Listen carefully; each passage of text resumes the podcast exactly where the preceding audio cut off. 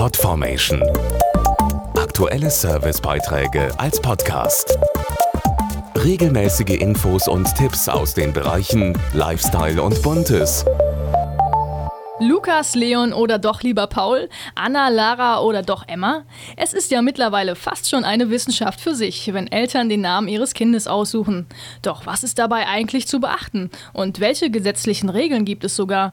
Und vor allem, welche Namen sind aktuell im Trend? Für Deutschland gelten drei Kriterien, die ein Vorname erfüllen muss, um zugelassen zu sein. Dazu Anke Helle, Redakteurin bei Nido, dem Magazin für moderne Eltern. Ein Vorname muss als solcher erkennbar und schon mal irgendwo registriert worden sein.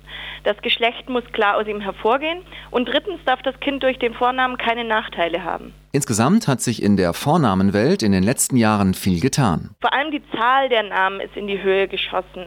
Die Eltern werden bei der Wahl insgesamt immer kreativer, was auch den Hang unserer Gesellschaft zum Individualismus zeigt. Hinzu kommt die gesunkene Geburtenrate. Denn wer nur ein Kind hat, der will für das auch einen ganz besonderen Namen haben. Vor allem Promis aus Kino und Sport beeinflussen Trends. Zum Beispiel Kevin und Bastian. Und es gibt einen Unterschied zwischen Jungen und Mädchen. Bei den weiblichen Namen ist die Vielfalt insgesamt größer. Da sind die Eltern einfach etwas verspielter.